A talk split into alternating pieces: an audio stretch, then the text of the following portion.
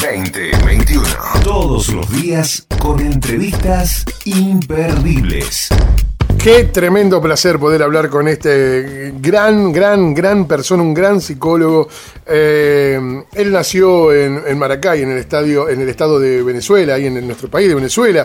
Vino a vivir con su familia de Argentina cuando tenía solo tres años, licenciado en psicología clínica, orientado en el enfoque humanista. Además, perito psicólogo del Poder Judicial y actúa como eh, como tal en diferentes juzgados civiles y de familia. Ejerció como docente en la Universidad de Flores, el Instituto Terciario Olos Capital para la formación de counselors. En la actualidad se dedica a la atención de pacientes en su consultorio privado en Ramos Mejía, da charlas sobre diversos temas, es columnista de varios programas de televisión, en Bendita, en Implacables, ahí en Canal 9, en Informadísimo en Canal Magazine, en Despedida de Solteros en Telefe, en Bien Levantados en Radio Pop. Eh, bueno, eh, los, ni te cuento las cuentas con Dani Lachepi, que hace, que son fabulosas, habla del colecho, del duelo, de amores tóxicos, de todo. Y, además es eh, paracaidista. Y además tiene la buena voluntad de atendernos. Gabriel Cartañá, Gaby Cartañá con nosotros. Gaby, ¿cómo te va? Gracias por atendernos. Hola, ¿qué tal? ¿Cómo te va? Muy bien después de todo eso, decir hola, ¿cómo te va? Queda, queda muy pobre, pero no sé qué decir.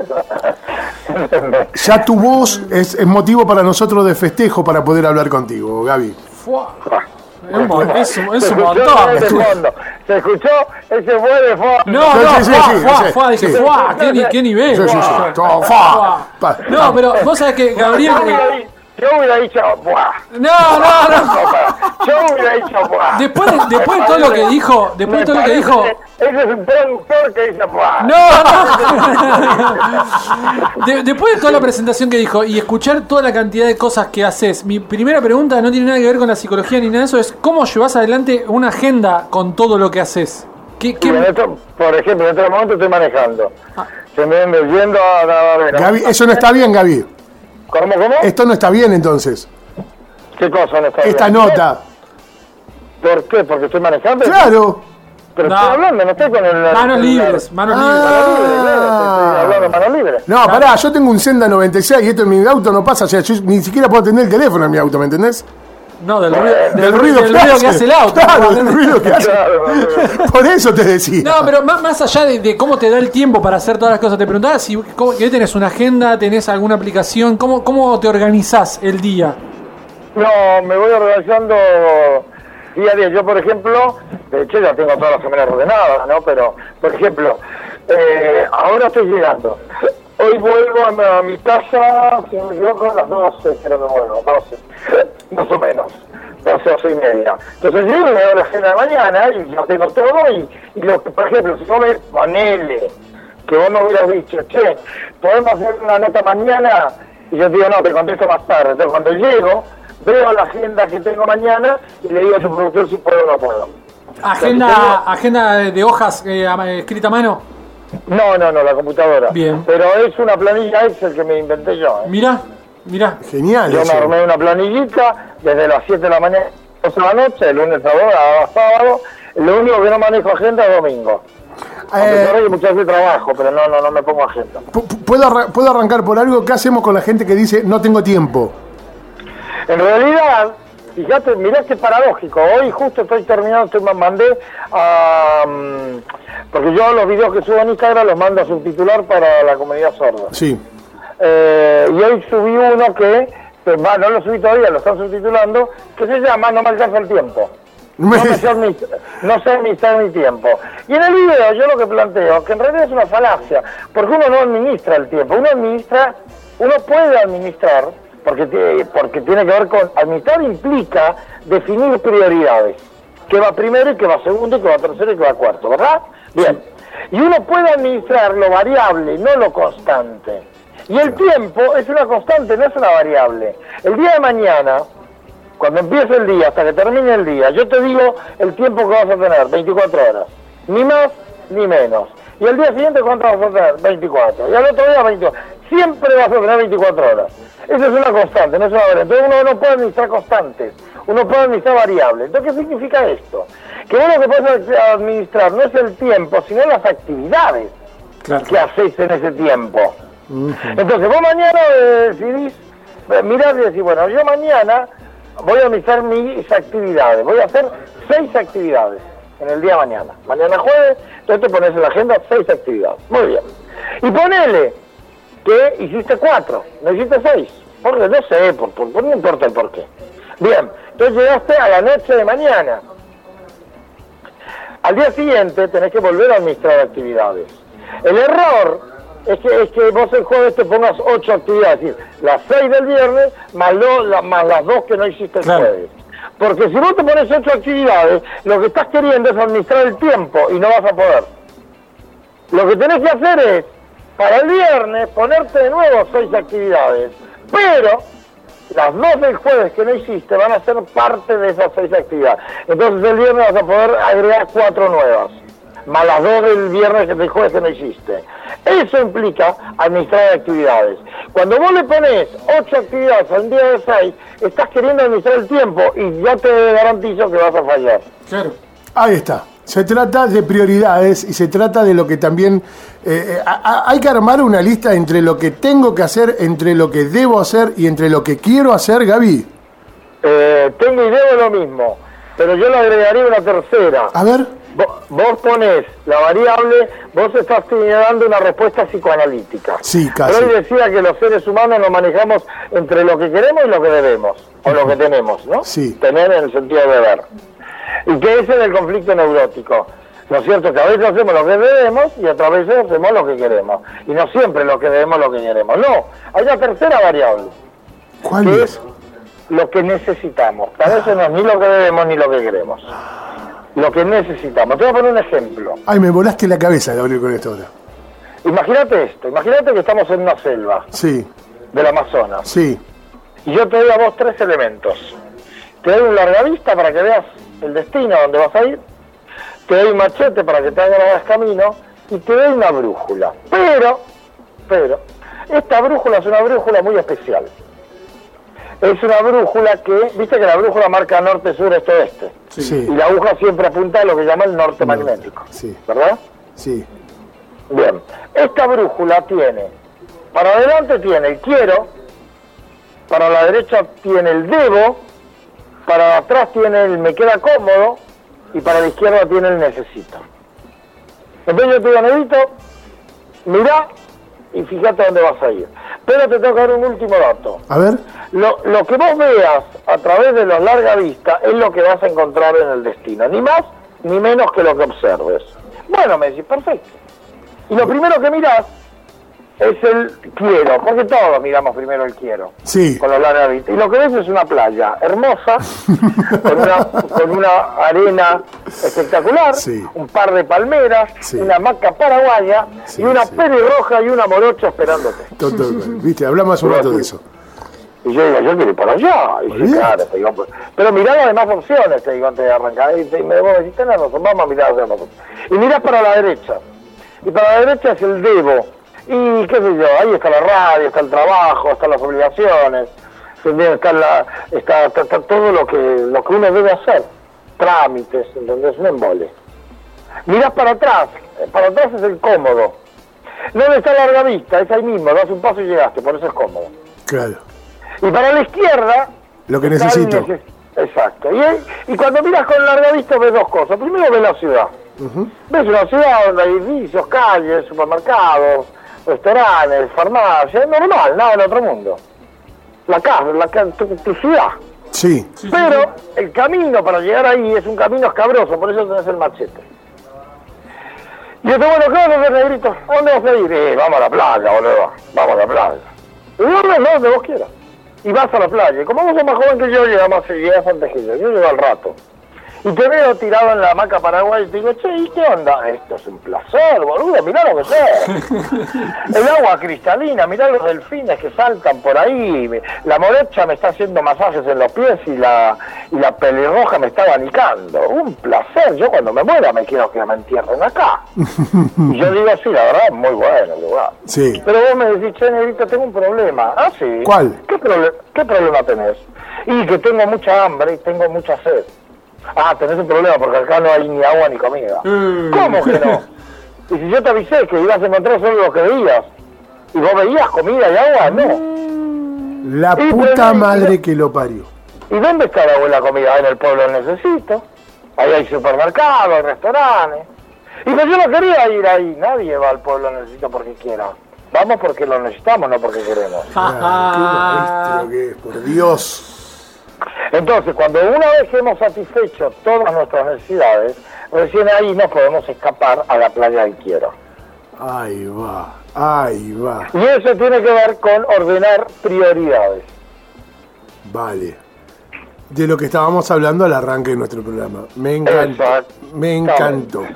¿Cómo, cómo ves eh, en esta reforma, reforma que hay, gracias a Dios, de la, del nuevo colectivo a través de la mujer, de esto de, de- de- de que ha cambiado eh, el sistema? Porque seguimos hablando de amores tóxicos y el amor tóxico, por lo que siempre escucho y te veo en tus redes y en los programas, es como que pareciera que es una enfermedad que nunca va a terminar. El amor tóxico es una contradicción. Sí, No, tenés razón, tú- tenés razón, Si es tóxico no es amor. tenés razón, claro. Claro. ¿Ok? Lo Sí, que pasa sí. es que los tóxicos usan el término del amor Ahí para sí. justificar su conducta tóxica. Claro.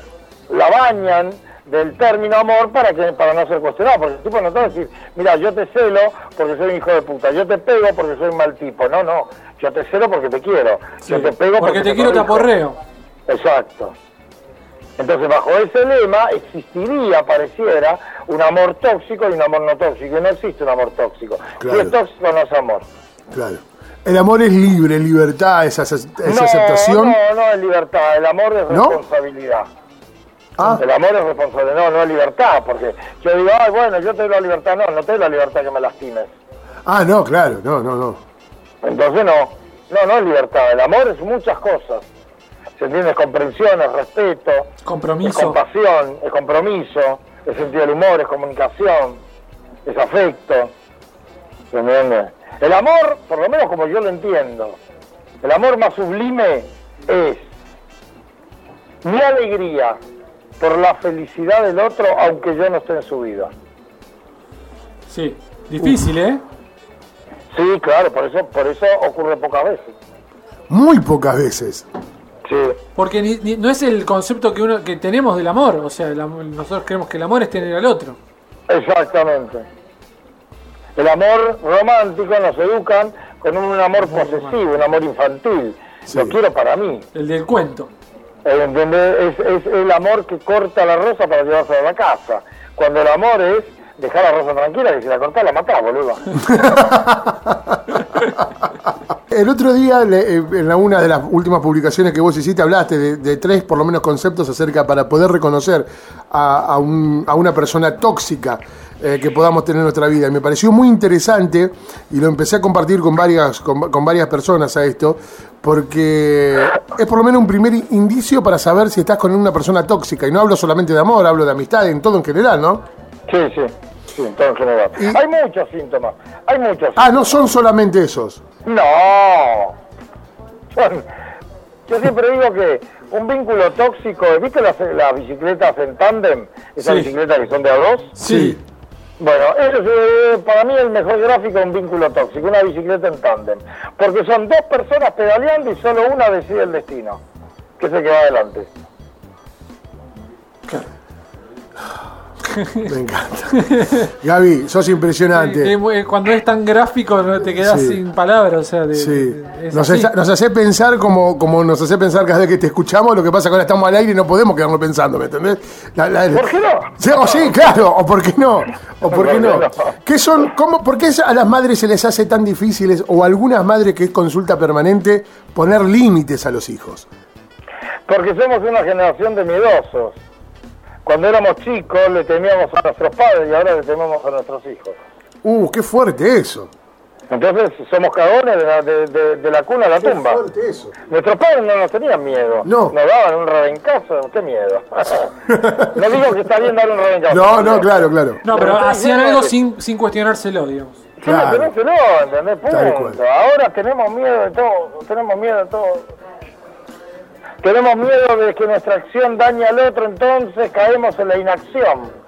Siendo que esta muchas veces es la peor de los, de, de- los daños que podemos hacer. Claro. Cuando no actuamos.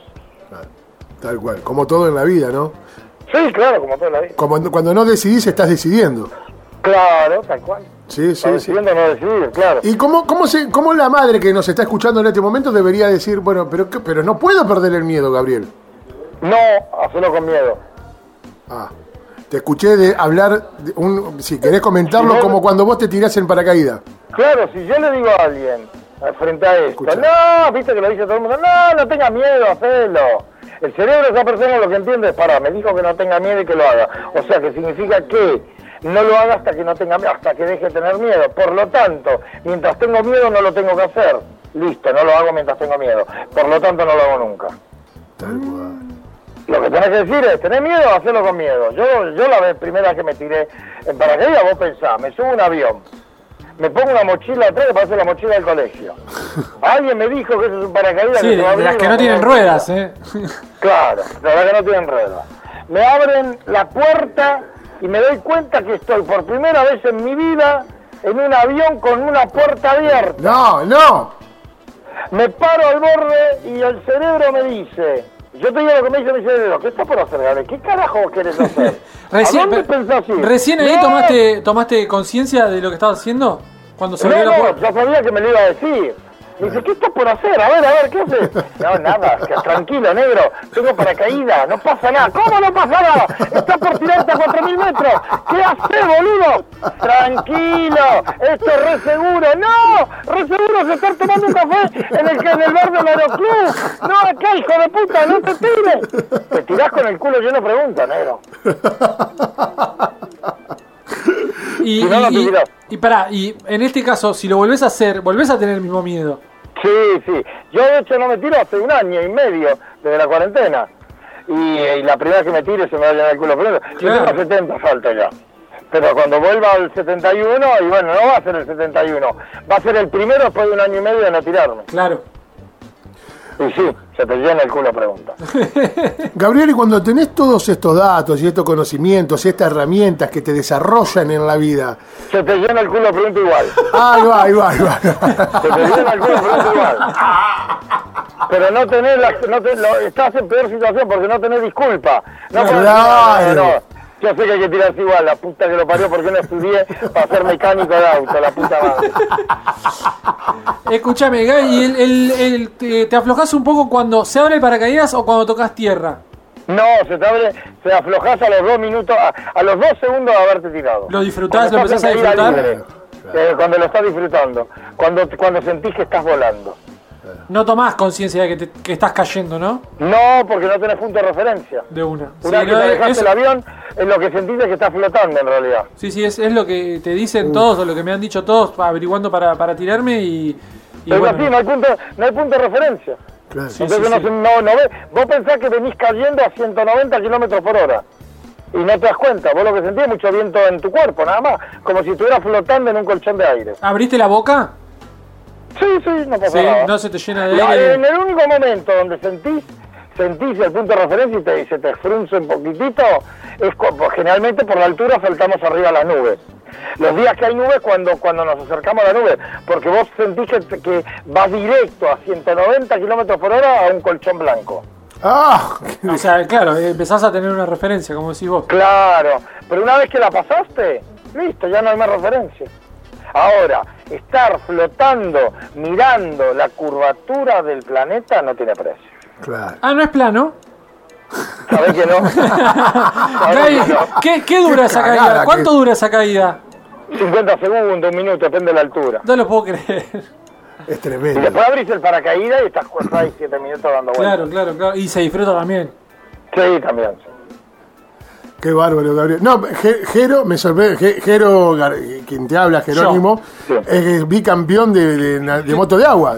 Bicampeón de moto nacional. perdón, perdón, pero si se llama Jerónimo te tenés que tirar paracaídas, boludo. Y, grita- y- y- pero qué grito, no, qué grito yo.